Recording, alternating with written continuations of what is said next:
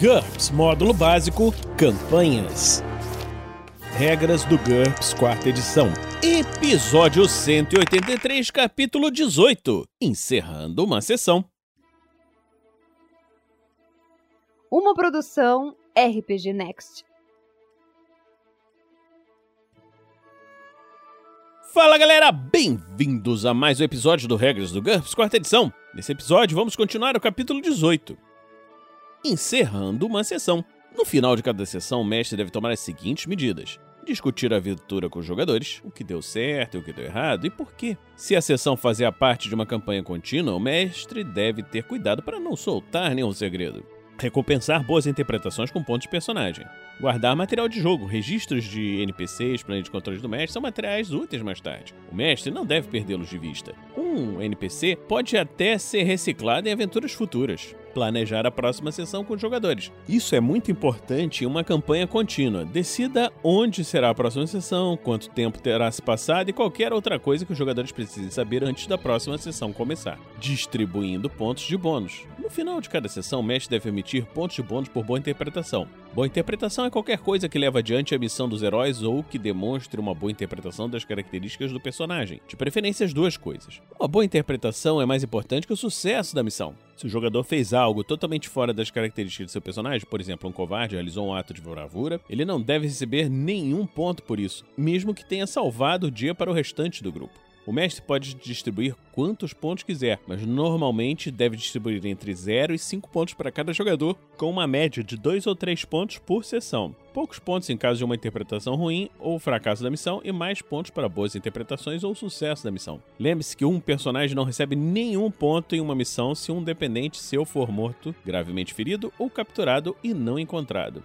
O mestre também pode conceder um prêmio, possivelmente igual ao prêmio de uma sessão, pela conclusão de uma aventura mais longa, trecho de história ou parte grande do enredo. Esses pontos devem ser dados em adição a quaisquer pontos dados na sessão no qual o enredo se desenrolou. O mestre deve conceder os pontos de bônus separadamente, de preferência em segredo a cada jogador. O jogador deve registrar esses pontos em sua planilha de personagem se ele pretende jogar com aquele personagem novamente. O mestre pode também querer fazer seu próprio registro. O jogador pode usar esses pontos para desenvolver e melhorar seu personagem, conforme vimos anteriormente. Essas são apenas diretrizes. O mestre pode premiar quantos pontos quiser.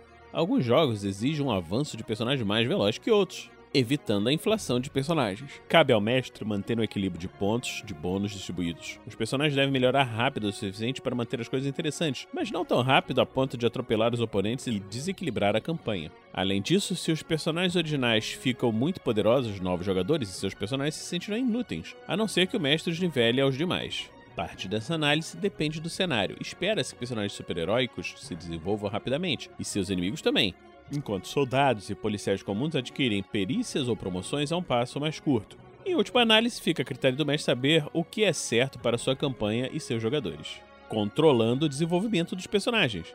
Se tiverem chance, alguns jogadores gastarão pontos sem grandes preocupações com as origens e objetivos declarados dos personagens. Obviamente, quando um jogador pede para usar pontos de bônus para comprar uma habilidade totalmente inapropriada, o mestre pode sempre responder não. Mas existem outras opções.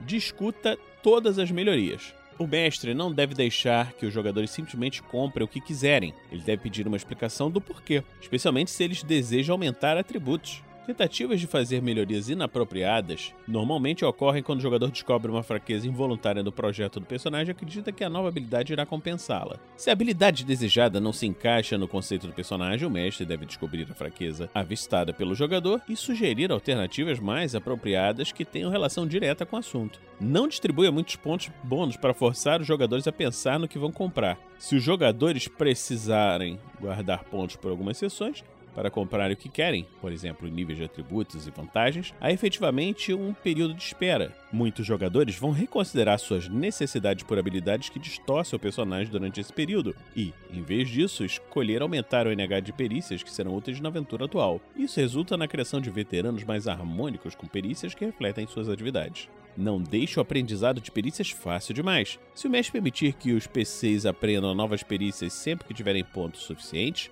suas listas de perícias ficarão indistinguíveis uma da outra com o tempo.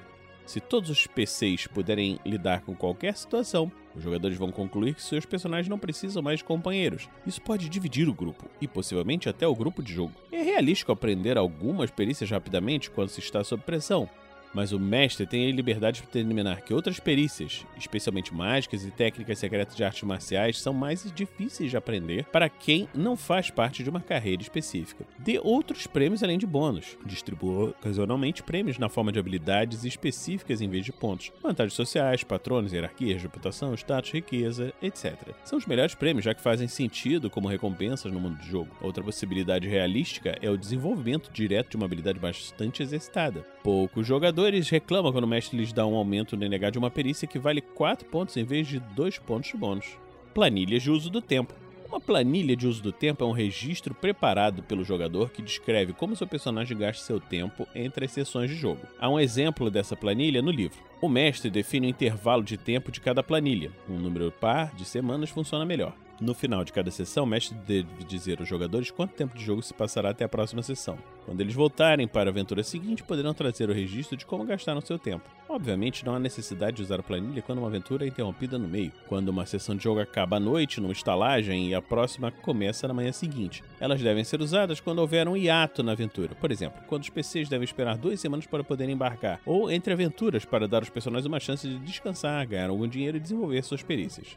Mestres, se achar que isso parece muito trabalhoso, ignore tudo. Sinta-se à vontade para escolher um substituto ou ignorar totalmente essa questão se isso não colaborar com a diversão dos jogadores.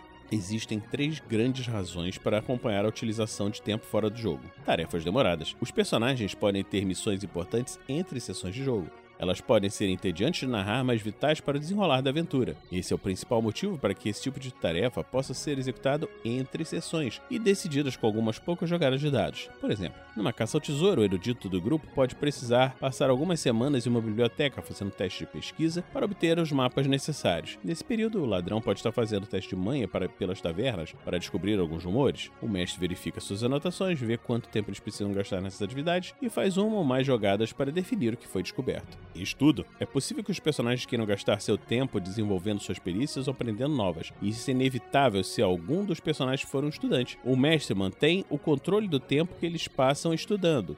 Quando esse tempo for suficiente para comprar um aumento no nível de habilidade do personagem, o crescimento será instantâneo como nós vimos anteriormente quando falamos de o desenvolvimento por meio do estudo. empregos, o tempo gasto no emprego também deve ser anotado. Ele conta como estudo da perícia envolvida no trabalho, mas só um quarto do tempo, ou seja, um dia de trabalho de 8 horas conta como duas horas de estudo. Além disso, o emprego paga o custo de vida do personagem. Na maioria das sociedades, quem não aparece para trabalhar todos os dias é despedido em pouco tempo e precisa encontrar uma outra fonte de dinheiro. O emprego pode ser a origem de grandes aventuras nas mãos de um mestre criativo. Então, estamos terminando hoje por aqui mais esse episódio do Regras do GURPS quarta edição. Esperamos que você esteja gostando dessa série. Se você estiver gostando dessa série, considere nos apadrear em picpay.me barra rpgnext ou em www.padrim.com.br barra rpgnext. Então, a gente vai ficando por aqui e se encontra na próxima semana aqui no RPG Next.